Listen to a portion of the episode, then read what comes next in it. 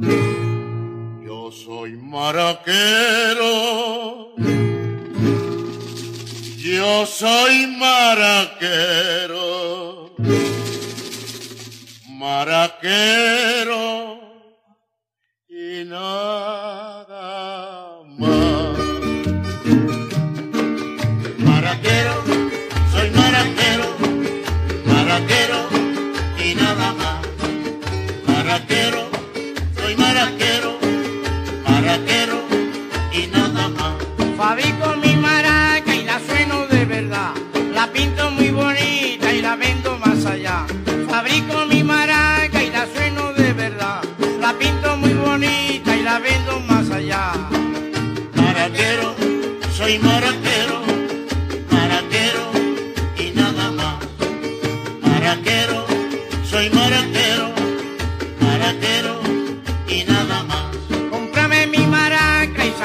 que gozar. Ay, mira cómo gozo ya con su rebombar. Cómprame mi maraca y sabrás lo que gozar. Ay, mira cómo gozo ya con su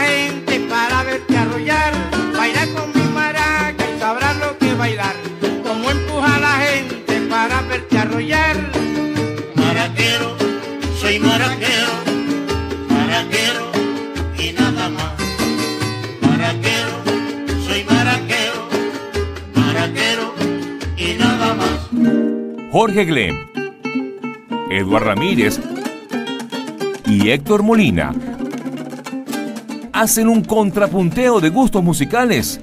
C4 en punto. Por onda, la superestación. Bienvenidos a C4 en punto por onda la superestación. Estamos felices de acompañarlos hoy otra vez Héctor Molina, Gracias, gracias. Buenos días. Eduard Ramírez ¿Cómo me le va, mijo? Y, y quien les habla Jorge Glem. Eh, En los controles Freddy Tapia, Rancejo Olivero. En la producción Natalia Rodríguez. En la coordinación Emiliana España. Y en la gerencia de producción Susana Rodríguez. Para comunicarse con la producción de este programa, escríbenos a c4 en punto arroba ondalasuperestación.com o búscanos en Twitter arroba c4 trío y arroba circuito onda. También nos puedes llamar por los teléfonos 0212-267-1079 y 0212-201-6052. ¿Qué, qué- a ver, ¿qué tema es ese que acabamos de escuchar que, que, bueno, habla un poquito del invitado que tenemos el día de hoy? Pero, Edward, cuéntanos que tú, pusiste ese tema. a ver. Este tema eh, me lo encontré en mi iPod. eh, en. eh, es- Dale, es, Edward, es de la- puedes, es de dale, la Edward, música. es de la Edward, música. Edward, Edward. No, tú sabes que mi papá, eh, bueno, yo les he comentado por acá, ha escuchado mucho bolero, eh, sones eh, cubanos, eh, salsa y la música que, que- que más le gustaba estaban los discos de- del trío Matamoros. Ah, o sea, esto es Y el trío iPod- Matamoros, esto que. Y en mi, en mi iPod en estos días eh, estaba en, en una gira con, con un destacado maraquero del ámbito musical de hoy en día. Este, y entonces iban casi todos dormidos. Y cuando puse este tema, todo, todo el mundo se despertó y todo el mundo se rió porque bueno, tiene que ver con, con, con alguien que yo, bueno, que todos nosotros admiramos muchísimo. eh, Serán algunos. eh, es uno de los de los maraqueros más eh, que, que está dando de qué hablar hoy en día y que ¿qué pasó Jorge? ¿Qué de los más bellos. Sí, y además que como dice William McKay, el, el- el único maraquero que tiene club de fans en Venezuela. Exacto. Exacto. Este, bueno, es mi hermano Manuel Rangel. Eh, muchachos. No solamente es maraquero, es compositor, Maraquero. es guitarri- guitarrista, Guitarrista, pero rolo es guitarrista. Tremendo no es guitarrista. que toca guitarrista así en su casa, no. El tipo toca guitarra seriamente. Este, y un músico que está haciendo, bueno, cosas bien, bien importantes. Así que bienvenido, Manuel. Contento de Muchachos, tenerte acá. contento y Sí. muy feliz de estar compartiendo con ustedes en C4 en punto. ¿Cómo te sientes de este tema que te acabamos de poner? Que Bueno. se habla del maraquero, pero no tiene maracas el tema. Ah, porque la Existe. vendió, dice que la vendió. Claro, las pintó y después las vendió más la allá. y el tema se quedó sin maraca. Mira, eso de verdad fue muy cómico cuando íbamos, íbamos de viaje y de repente todos estábamos, sí, pero rendidos. Y Eduard pone ese tema a todo volumen. Claro, yo de una vez sabía que, que era para mí. Claro. Y después todo el viaje era como el tema, era el tema principal de todo, de toda la gira y Estábamos llegando a algún sitio y iban dormidos otra vez y lo volvieron. No, de verdad, a mí me sorprendió mucho. Yo nunca había escuchado, nunca había escuchado ese tema y no me imaginaba que había un tema especial para el maraquero. Pero hay otro, ¿hay algún otro tema así dedicado a, a los maraqueros que tú sepas? No, que yo sepa, no. No sé, no, No sé, no he escuchado. De verdad. maraca, maraca. Es que los pobres, mira, es que los pobres maraqueros siempre los marginan, ¿vale? ¿Verdad? Oye, sí, vale. ¿Cómo- No, cómo tienen, no. Eh, hay, uno, hay uno que dice, este, maraquero toca parado y come si sobra. Ah. Mira, Todos los músicos sentaditos y el maraquero tiene que tocar de pie, ¿no? Sí, bueno, eso y el pasa. otro es... Tres músicos y un maraquero. Exacto. entonces A mí me salva porque toco guitarra. Los pobres maraqueros marginados. Mira, pero bueno, eh, eh, la idea aquí es que pongas un tema que trajiste tú por ahí de música. la- vamos a ver qué, qué tiene ver. un músico como Manuel Rangel en su iPod, que, yo creo que mucha gente se va a sorprender. Yo que conozco más o menos los gustos musicales de Manuel, este, no sé, pon un tema ahí. Bueno, tienes por ahí. eh, voy a poner ahorita un tema de un pianista que me encanta, que lo conocí a través del, de una pieza que hace, que toca él, que se- que es muy famosa, se llama Peace Peace, que es pieza de paz. Peace, peace. Peace Peace. Ok. ¿Cómo es eso? ¿Y cómo, Puede ir, puede ir, bien puede. Puede ir al baño. ¿Y cómo hace pis pis? ¿Cómo lo suena? Eh, y eh, cuando lo escuché con ese tema empecé a buscar, a buscar música de él y bueno, y finalmente tengo casi que todos los discos de este gran pianista que se llama Bill Evans. Ah, ok. Y hay un disco que me encanta que se llama Conversation with Myself. Y Ah, es un, tema- es, un, es un disco que grabó él a cuatro manos, él mismo, ¿no? O sea, montó un piano sobre otro piano. Exacto. Exacto. Y, Y él, este- él mismo montó el piano sobre el otro piano. Exacto. Eso pesa. Mira, pero ¿y en qué Y época y en qué época hizo eso? Porque Bill Evans es de hace Sí, unos años, ¿no? este, eso ¿No tienes está... el año del disco, ¿no? El año del disco es 1958. Ajá, y ya, eh, ¿En serio, de en- verdad? Sí. pero increíble como ya en esa época pueden hacer ese tipo de, eh, De trabajo cosas. Sí. Sí, sí, de hecho este, este disco es hermosísimo porque es, es una manera con ese, o sea, hace temas y hace puros temas y entonces sobre eso él, él mismo, eh, ¿cómo es? Hace, hace solos, hace acompañamientos y es bien, bien chévere. Este disco lo, lo pueden conseguir por ahí fácilmente y, y yo creo que lo van a disfrutar muchísimo. ¿Qué tema vas a poner este Se disco? llama Little Lulu. Ok, vamos a escuchar este tema de Bill Evans.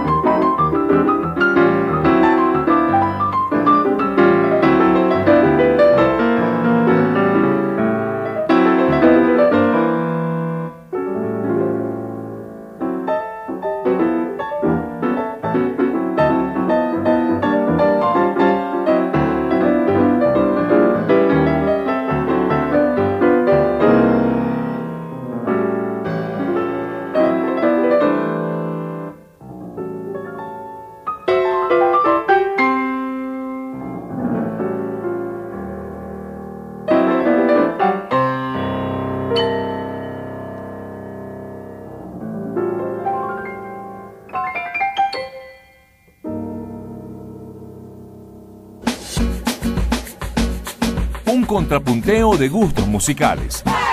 C4 en punto. Por onda, la superestación. Seguimos en C4 en punto por aquí por Onda, la superestación. Estamos hoy con un invitado súper especial, Manuel Rangel, maraquero, guitarrista, eh, la maraca pop. Ponen ustedes por allí en, las redes sociales y van a ver. ¿eh? ¿Es la maraca pop? La maraca pop en Instagram. La maraca pop en Instagram. Un hashtag. O sea, es el, hashtag, el hashtag pero es Manuel Maracas, arroba Manuel Maracas, ¿no? En Manuel Maracas. Manuel Maracas. En todas las redes sociales y acaba de poner un tema de Bill Evans. Eh, y yo, como les comenté, muchos se van a sorprender de la música que va a poner Manuel aquí, porque muchos pensarán que como maraquero él escucha las cosas que tradicionalmente escuchan, escucharía un maraquero, pienso yo, ¿no? Pero Manuel es un músico extraordinario, guitarrista, graduado de guitarra clásica, ¿verdad, Manuel? Sí, con el maestro Almorenieves, mi maestro toda la vida. Pero ¿y cómo decías tú tocar maracas? ¿En qué momento? Mira, es que eso fue muy curioso porque yo, yo eh, soy el menor de de tres hermanos, ¿no? Y mis hermanas mayores realmente son las que siempre mostraron como dotes artísticos. Tú eres el único varón. Yo soy el único varón. Mm. Y entonces. y el menor. y el menor, el consentido. Entonces, claro, yo estaba en deportes y hacía otras actividades, pero mi papá como que nunca dejó de llevarme a la parte artística o, musical, ¿no? Pero yo realmente no presentaba dotes musicales, ¿no? Pero la guitarra la comencé porque era el instrumento que había en la casa y ya me tocaba escoger un instrumento en el conservatorio y vamos a decir, me gustó. Además yo había visto clases antes con José Alfredo Leal, que lo conoce mejor como Pili, que fue productor de, los discos de Santoral, los primeros discos, un gran músico que ya falleció. Eh, y luego fue que entré con Balmore. Y poco a poco me fui enamorando más del instrumento, en este caso de la guitarra, hasta que me gradué como guitarrista clásico, eso me gradué en el 2004. Eh, pero la maraca la tomé fue como a los 14 años cuando yo estaba en el coro de los niños cantores de Lara. Ah. Mi hermana mayor era la que tocaba las maracas, ella luego se va. Luego mi segunda hermana Corina es la que también empieza a tocar las maracas ya se va. Y las maracas eran las maracas de mi papá, porque mi papá toca maracas también. Mm. Entonces la directora me dice, mira, ya te estás cambiando la voz, se están saliendo los gallos y estás cantando horrible. Entonces no te quiero sacar del coro, me gustaría que te quedaras como músico, con la guitarra o con las maracas. Entonces yo le digo, bueno, pero yo maracas no toco. Me dice, bueno, pues aprende. Entonces, bueno, ahí empecé como a foguearme con el instrumento junto con, con... Estaba el cuatrista del coro que se llama Francisco Quiroz, lo conoce mejor como Coché. Y él era el que me, él me ayudaba al principio a decirme si estaba atravesado, si no estaba atravesado. Yo era un desastre con las maracas. Ah. Hasta que, bueno, poco a poco ahí mi papá después me fue enseñando, hasta que luego vi clases con Laia. Y se me convirtió en instrumento principal. Y ahora toco parado y como si sobra. Oye, además andas en, muchos experimentos, bueno, que nos, nos, vas a hablar ahorita más tarde de los experimentos musicales que estás haciendo ahí con las maracas y tu proyecto solo, pero alguien tiene que responderle aquí a este tema. Ok, le voy a responder yo. Hay, una, hay un músico que es de mis músicos favoritos y es pianista también. Y, y bueno, y realmente yo tengo como mucha conexión con con, este personaje que, me hubiera encantado conocerlo. De hecho, tengo muchos panas que fueron al último concierto que él hizo aquí en Caracas. Y, yo decía, oye, en esa época ni lo conocía, ni sabía quién era, que es el gran Michel Petrucciani, eh, un pianista francés que, que murió joven, o sea, y, lo que hizo fue lo que hizo fue impresionante, el, el grande del piano. que más tiene una condición física desde nacimiento de salud, así. Sí, él, tenía una, enfermedad muy fuerte que, era, que le llaman huesos de, cristal, y eso, que es una, que, o sea, los huesos son muy, muy frágiles. Y él tuvo que vivir con eso. De hecho, a veces tocaba y tocaba duro, tocaba fuerte. Pues. Y, a veces se, se fracturaban los dedos y, era difícil, tenían que cargarlo para llevarlo de un sitio a otro. Y él, de, y él decía, hay, hay, un documental hermosísimo que lo pueden conseguir también en internet, se consigue.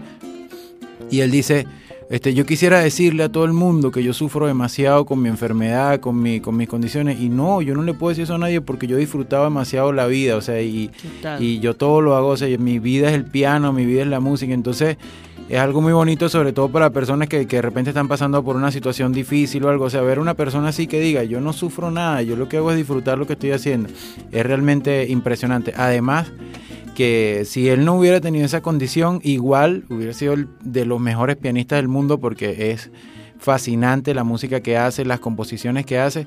Y, y yo quería poner algo que conociera la gente para los que no conocen mucho a Petrucciani. Y es un tema que conoce todo el mundo, un tema de Consuelo Velázquez que se llama Bésame Mucho. Este, en inglés también lo pueden buscar por Kiss Me Burda.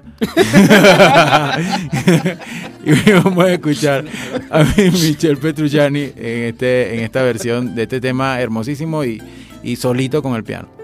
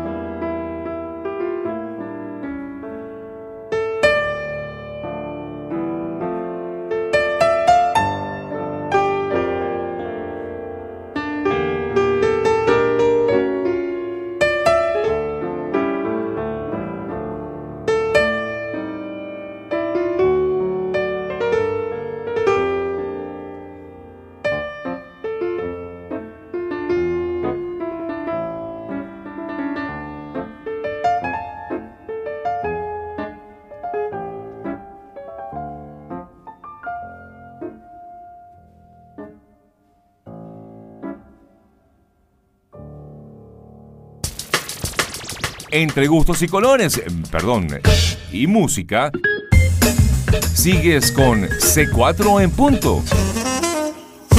Por onda, la superestación. Seguimos aquí en C4 en punto por Onda La Superestación. Les recordamos nuestras redes sociales. Ahora en todas las redes sociales estamos como arroba C4 Trío en Instagram, en Twitter y todos en. SoundCloud, en todo lo que tenga que ver y c4trio.com. Por ahí pueden estar pendientes de todo lo que estamos haciendo. Y bueno, acabamos de escuchar esta versión increíble de- del maestro Michel Petrucciani, Bésame mucho. Este, bueno, uno de esos eh, grandes pianistas que, que ha dado el mundo. Y llegamos acá porque pues Manuel colocó antes el tema de Bill Evans que se llama Little Lulu. Y a mí me parece bastante curioso porque eh, eh, tú como maraquero entonces escuchas muchísimos pianistas. Sí, Eh, tú sabes que lo bueno, que- y también como guitarrista, me imagino por la armonía. Lo, lo que yo más tengo en mi iPod son pianistas. O ¿Ah, sea, sí? me gusta mucho Bill Evans, Eliana Elías, Michelle Petrucciani, Harry Hancock. En fin, o sea, hay un montón de pianistas que tengo. Eh, es- el piano para mí es como un instrumento que siempre quise tocar y, y nunca, vamos a decir, como que tuve la oportunidad de, de estudiarlo. Y me gusta mucho, obviamente, por, por, por la simultaneidad del- de la armonía, de las melodías, de las improvisaciones sobre las mismas eh, armonías. En fin, o sea, es un instrumento realmente muy completo, claro, y, se- y no es que se asemeja a la guitarra, pero sobre todo por su todo su contexto armónico es que me llama mucho la atención a raíz de, de la guitarra, ¿no? Claro. De, mi, instru- de mi primer instrumento como, como guitarrista. Mira, este, an- antes comentamos de- del proyecto que tienes ahora. Bueno, digamos que tú con los años y- y fuiste desarrollando el tema de las maracas, acompañando mucha gente, tocando con muchísima gente, haciendo muchísimas cosas. Grabaste un disco Sí. que no es precisamente de maracas, pero, No. pero bueno, está ese elemento allí. Pero eh, ya en el último, en los últimos tiempos tienes un proyecto solo, de maracas solo, Sí. con, con elementos electrónicos. Pero háblanos un poco de esa evolución de cómo llegas tú a, a todo eso. Bueno, tú sabes que cuando yo empecé con la maraca, eh, arranqué con música tradicional y música llanera, ¿no? Eh, con la música llanera me pasó que... Ganaste todos los festivales, ¿no? Silbón. Bueno, yo, gané- sí, yo gané el Festival de Silbón en el 2005, que creo que fue. Fui con Henry Linares, con Manuel Camero, con Elvis. ¿Y Villavicencio también? Villavicencio también fuimos, también ganamos. Ah. Eh, son, los dos, son los dos festivales que, a los que he participado. Después de Villavicencio dije, no voy más para festivales porque el nivel de estrés y de angustia y de desesperación es así que Sí. es increíble, pero bueno, nos fue súper bien. Y fue una etapa muy bonita de, de compartir con músicos tanto de Colombia como, como en Venezuela, porque bueno, compartimos toda esa cultura musical llanera, ¿no? Eh, pero algo siempre me ocurrió con la música llanera, sobre todo de acompañamiento a los cantantes, eh, es bastante, vamos a decir, complicado o complejo. Sabes que la maraca va con el 4, los repiques en la entrada, en la salida. eh, y yo siempre he sido muy inquieto a la hora de tocar, ¿no? Entonces, cuando yo tocaba música llanera, yo prácticamente nunca le ponía cuidado a como a seguir ese patrón, ¿no? Ujú. llanero, sino que yo me acuerdo que cuando yo tocaba en restaurantes, en Barquisimeto, yo usaba esos toques para yo aprender, para yo como practicar mis figuras y lo que hacía era tocar y tocar y tocar y, y- y no como acompañar, ¿no? Mm. Entonces, este, siempre tuve como esa inquietud de hacer otras cosas distintas con el instrumento que no fuese lo que, te- lo que, lo que tenía que hacer, ¿no? Entonces yo pienso que eso me llevó a, a atreverme a hacer cosas inusuales, ¿no? Con, con la maraca. También siempre me, me gustaba mucho buscar eh, trabajar más como la dinámica del instrumento en texturas y en colores. Eh, siempre buscar, intentar ser como una melodía con la música también, porque normalmente la maraca está como muy presente y es a veces hasta un poco tosca, ¿no? Ujú. Entonces buscar la forma de, de- de que la maraca esté, pero discreta a la vez y que vaya con toda esa dinámica flexible musical, fue lo que siempre me, me interesaba y era un reto muy grande lograr eso, ¿no? Entonces, bueno, poco a poco fueron saliendo como oportunidades. eh, bueno, una de las oportunidades que se me presentan cuando vengo aquí a Caracas es cuando empiezo a trabajar con Capicúa, que la música era muy densa para mí en ese momento. Yo realmente no entendía qué pasaba y yo veía que eran contemporáneos conmigo y yo decía, pero... Y o sea, están locos. eh, hacía una música muy profunda y yo, yo les comento a ellos que yo muchas veces en los ensayos salía preocupado con dolor de cabeza porque decía, o sea, ¿qué hago, no? Entonces de repente me presentaban un tema a siete y yo decía, ¿cómo acompaño yo esto? Entonces, claro, me tocaba que escuchar percusionistas o bateristas que acompañaban esos temas o esas formas de temas para yo ver cómo lo hacían las maracas, ¿no? Entonces era como, eh, cada vez era un reto y un reto de descubrir cómo acompañar música venezolana que no era tradicional, ¿no? Entonces, poco a poco, pues, fueron, se fue abriendo como esa, ese espectro de, de las distintas posibilidades del instrumento, en este caso de la maraca. Hasta que llego eh, a compartir con un gran amigo que se llama Juan Berbín, que llegó acá a Venezuela por una temporada y creo que influenció a muchísimos panas. Y mm, empecé a trabajar con él el proceso de las maracas electrónicas, cómo procesar las maracas. Y por ahí empecé a formar ese proyecto que se llama Maraca Fusión, donde la maraca cuenta una historia desde lo más tradicional y desde lo más orgánico hasta lo más contemporáneo y abstracto posible a través de los elementos electrónicos. Mira, Manuel, este, a nosotros no- nos gustaría escuchar un poquito más de, de- de ese, de ese último proyecto que tú, que tú tienes. Este, pero bueno, tenemos que cortar un, un momentico, entonces tenemos que colocar la música y... ¿Qué ibas a poner? No, eh, pone Manuel algo. Me ¿no? Sí. me toca a mí. Sí, Manuel. Ah, le toca a Manuel. Claro. Pon ok, arro, Manuel. entonces- Bueno, ahora voy a poner un tema que se llama Paranoia. ¿Para quién? Oya, Ok, Paranoia. ¿de, de quién? de Joao Bosco. Ok, escuchemos entonces.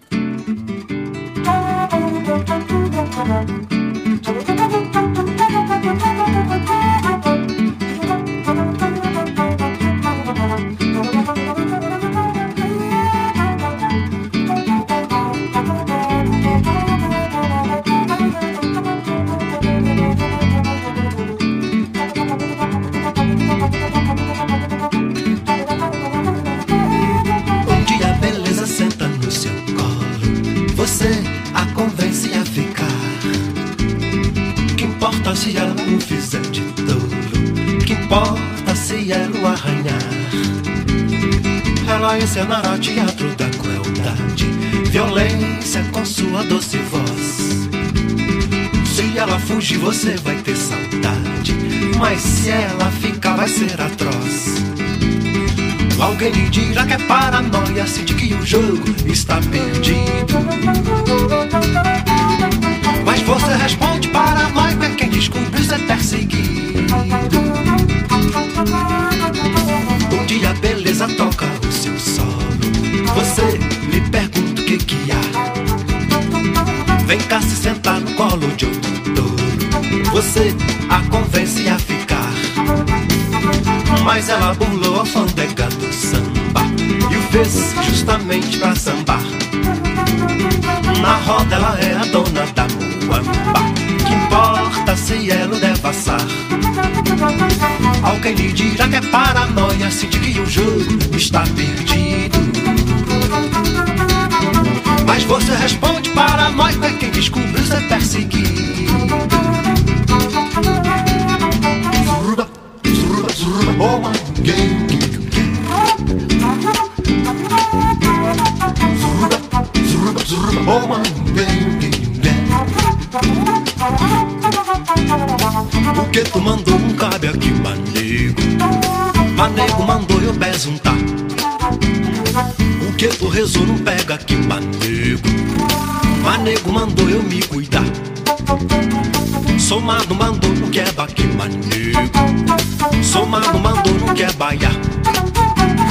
Somado mandou não quer aqui, manego. Somado mandou não quer baiar.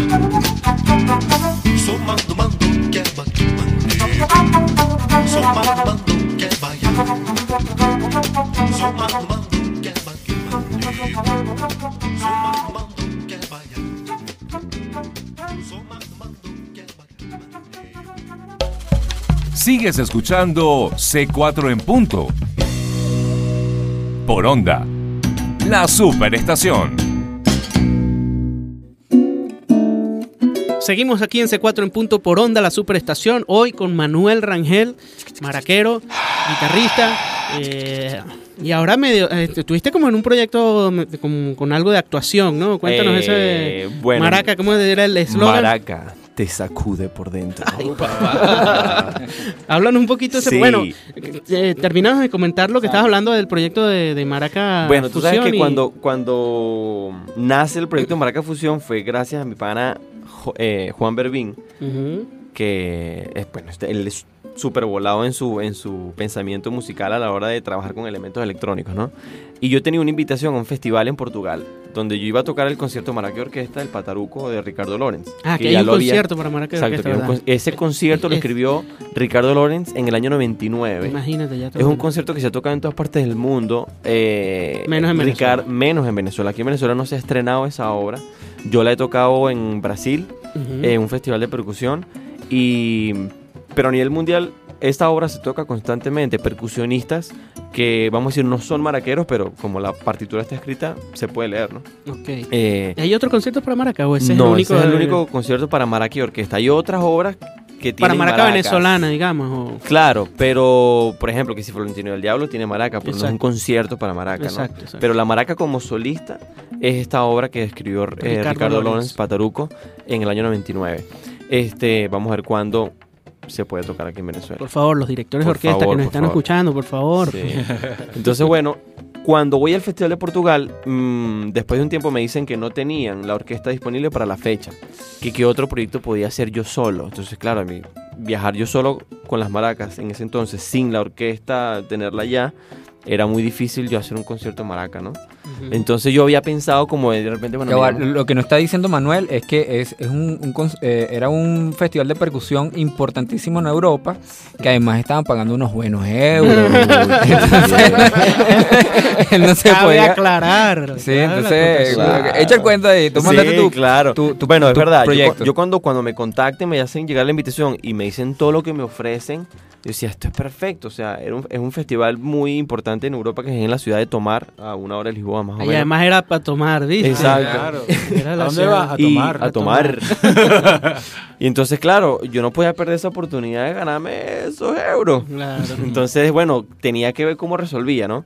Cuando me dicen que la orquesta no estaba, yo decía, ¿y ahora cómo hago yo? O sea, ¿qué, qué voy, qué puedo presentar? Más tenía que hacer un concierto por lo menos como de una hora. No se te ocurrió llevar un cuatrista. O sea, no se te No, podía ocurrir No, llevar pero un entonces te- porque tenía que picar la- los, los billetes la- por la cochina.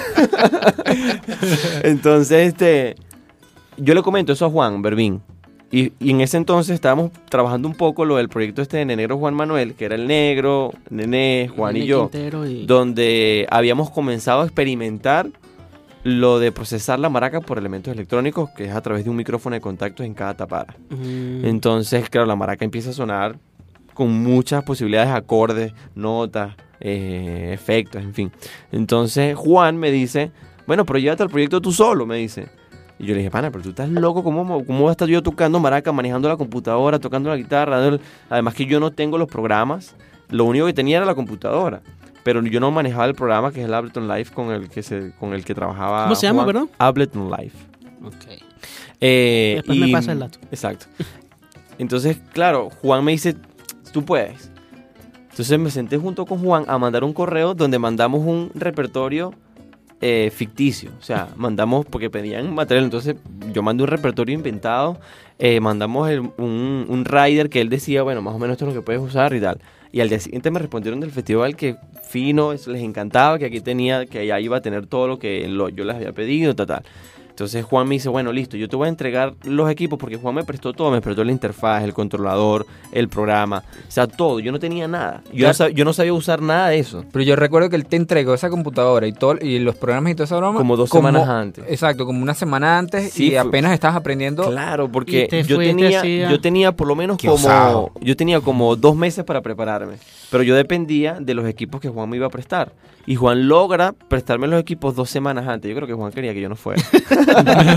Mira, mentira, bueno. mentira. Entonces, eh, bueno, en dos semanas tuve que aprender a usarlo y bueno, con después fue un éxito el concierto allá y terminé haciéndolo en ese mismo año en Portugal, en Perú y en Nueva York. ¿Qué tal?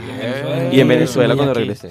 Bueno, chéverísimo. Este, y busquen todo lo que puedan de Manuel en redes sociales, que hay muchas cosas de esto, ¿no? Hay material Sí, de Maracas funciona ahí, ahí. y se van a impresionar de lo que al nivel que está llegando las maracas en Venezuela con Manuel Rangel. Maraca, maraca, maraca.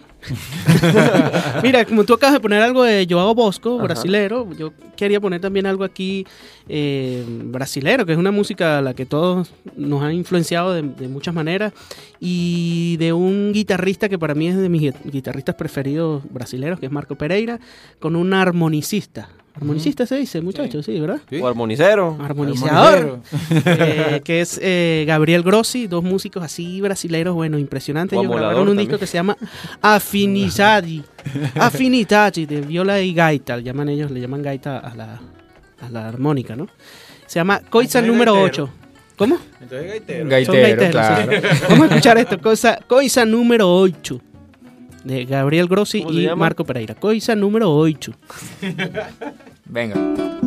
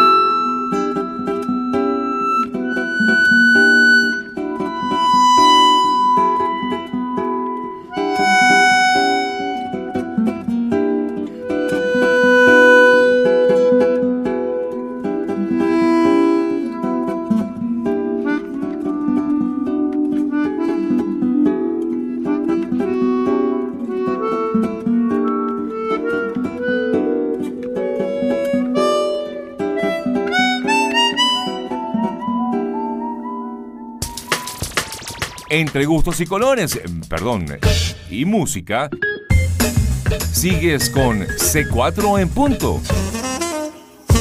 Por onda, la superestación. Seguimos con C4 en punto por onda la superestación y acabamos de escuchar este tema de, de Gabriel Grossi y Marco Pereira. ¿Cómo se llama, Héctor? Coisa número 8. Muy bien. Este, Yo no sé si ocho, yo no sé si en portugués 8 se dice así, pero yo creo. Sí, ocho. 8. Si no me volví un 8. ¿Y, y qué eres tú? Goicho. Goicho. en portugués sí debe ser así, goicho. Y bueno, de verdad que es genial. Este, este disco también tienen que buscarlo. Marco Pereira es un genio de la guitarra y Gabriel. Grossi también es otro genio. Este, Gabriel lo conocimos por los discos de, de Hamilton de Holanda, De del, Hamilton del de Holanda quinteto. Este, que, que es impresionante lo que hace Gabriel Grossi. Bueno, y todos los cinco son unos, unos genios. Y Marco Pereira, de alguna manera también llegamos, bueno, por lo menos yo, yo más o menos, este, llegué a Marco Pereira escuchando los discos de, este, de Hamilton de Holanda. Pues, No, y tú sabes que Marco de- Pereira vino eh, hace muchos años invitado por y fue a Mérida y él eh, tocaba su concierto y al final tocaba un par de temas con un invitado que era nada más y nada menos que Hamilton de Holanda. Imagínate. O sea, y después ¿Tú como que se ahí? volvieron- Como- Sí, yo estuve en ese concierto. Qué fino, Y ahí imagínate. fue donde me quedé impresionado así porque Eso además fue en el sabes que 62, creo. eso fue más o menos en los años 70. no, pero sí fue como en el 98, una cosa así, 99. Y, y tú sabes que Hamilton tiene pinta de basquetbolista, más de basquetbolista que de, de mandolinista, y se veía muy, muy cómico así de pie, con su mandolina chiquitica así destruyendo. Bueno, Es impresionante. Quienes Anécdota no lo conocen tienen que, tienen que seguir la carrera de estos, de estos dos genios. sí. Bueno, Manuel, y tú tenías un- eh, hiciste un proyecto hace poco. Este, queríamos que nos hablaras un poquito de, de ese proyecto. ¿Cómo que Maraca qué? Maraca te sacude por dentro. Sí, ese proyecto eh, lo acabamos de, de lanzar, eh, yo me sorprendí con, con, con la conexión que tuvo con el público. Hicimos tres funciones en el BOD, las tres funciones estuvieron full. Y esto es un proyecto que comencé junto con mi pana Acier Casalis de Caramelos de Cianuro, eh, a raíz pues de todo el trabajo que hemos hecho con la movida acústica urbana, eh, del rock and mau, que nos conocimos, empezamos a compartir y yo una oportunidad lo invité a mi concierto de Maraca Fusión, que fue hace un año. Eh, a él le gustó muchísimo pues toda la propuesta y apenas terminamos el concierto me dijo, pana, tenemos que hablar, tengo una idea que puede funcionar muy bien. Este, y vamos a reunirnos. Entonces, bueno, él se fue de viaje un tiempo, yo también, y tuvimos como un par de meses que no nos contactábamos hasta que coincidimos a principios de este año. Y me dijo, conchale Manuel, tenemos que ver, nos vamos a hablar. Entonces, bueno, nos reunimos y me dice, mira, yo tengo en mente una historia con una historia de amor, me dice, una historia, contar una historia de amor con la maraca y una bailarina. Entonces empieza a hablarme de todo este de todo este discurso que se generaría en el lenguaje percutivo del taconeo de una bailadora y de la maraca, ¿no? Entonces, bueno, cuando empezamos a formar todas las ideas, empezamos a hacer la música, es música de hacer y música mía también, eh, empezamos a conectar mucho con las ideas y estábamos en sincronía, ¿no? Con, lo que, con lo que íbamos haciendo en escena. Es un proyecto que no tiene guion literario, pero todo es a través de la expresión, vamos a decir, corporal del movimiento a la hora de tocar, el movimiento corporal de la bailarina y el lenguaje percutivo que hay. Nos ¿Y acompaña usas eh, eh, elementos electrónicos también? ¿no? al final cuando se hace lo que le llamamos en el, en el proyecto de la maraca tecno, que ya como que ya es como el cierre de es como como la celebración de que las dos de las que las de las dos personas quedaron juntas, ¿no? Porque vamos a decir la arranca en un diálogo de cómo conocer o cómo se conocen dos personas cuando se enamoran, ¿no? Se conocen, conversan, eh, hay mucha química, luego hay discusión, discordia, tristeza, eh, luego está la reconciliación y luego está, vamos a decir, la celebración de que, bueno, volvimos, ¿no? Entonces es una obra bastante corta, dura 50 minutos, una hora, eh, pero presenta la maraca desde un contexto muy interesante, no solamente desde la parte rítmica, sino de la expresión de sentimientos, ¿no? que es bastante complejo. Eh, nos acompañan dos grandes músicos, que es Roldán Peña en la guitarra y Nene Quintero en la percusión. Y con, con esos dos maestros y la maraca, realmente el proyecto suena muy, muy, muy chévere. Vamos a repetir mm, este, este proyecto de maraca, maraca con K, pronto y eh, lo vamos a hacer en el interior del país también. Carolina con K. Mira, Manuel, bueno, estamos súper agradecidos que nos hayas acompañado aquí en C4 en punto. Además, no solamente agradecerte por eso, sino que eh, para que sepan, eh, para que nosotros hiciéramos este programa de C4 en punto, hicimos un piloto. Ese piloto fue con Manuel. ¿Verdad? Hicimos dos pilotos. Dos pilotos. Y los dos fueron con Manuel. Y los dos fueron con Manuel. tal. verdad. O sea, piloto y En con el piloto. primero nos estrellamos, ¿no? Oye, sigan a Manuel, arroba, arroba Manuel Maracas. Eso, en Instagram y en Twitter, arroba Manuel Maracas, en Facebook, Manuel Alejandro Rangel. Porque es que no nos dio tiempo, este fue demasiado corto el programa, pero eh, también está el proyecto Locos de Carretera, que acaban de llegar Claro, Manuel y Edward. Este, Ya tenemos más de 3.000 kilómetros recorridos por Venezuela. Imagínate, y, y es una cosa increíble lo que están haciendo y bueno, tantas otras cosas en las que participas, sí. ¿no? Se me olvidó mencionar en el, del proyecto de Maracas a David Stephenson, que es la bailadora La Bronce, que es la protagonista también de este De proyecto. Cumanacoa. De Bueno, Cumanacoa. Entonces, gracias a Manuel. Vamos a dar los créditos y que Manuel ponga un último tema. en los controles Freddy Tapia, Rancés Olivero, en la producción Natasha Rodríguez. En la coordinación, Gilka Emiliana España. En la gerencia de producción, Susana Rodríguez. Si quieres comunicarte con la producción de este programa, escríbenos a c4 en punto arroba onda la superestación o escríbenos también por Twitter arroba c4tri arroba circuito onda y si también nos quieres llamar, pues los teléfonos son 0212-267-1079 y 0212-201-6052. ¿Con qué vas a cerrar? Bueno, voy a cerrar con Alejandro. Un, con un tema que me gusta muchísimo de un gran bajista argentino que se llama Javier Malosetti. Este tema se llama Xenomorphs.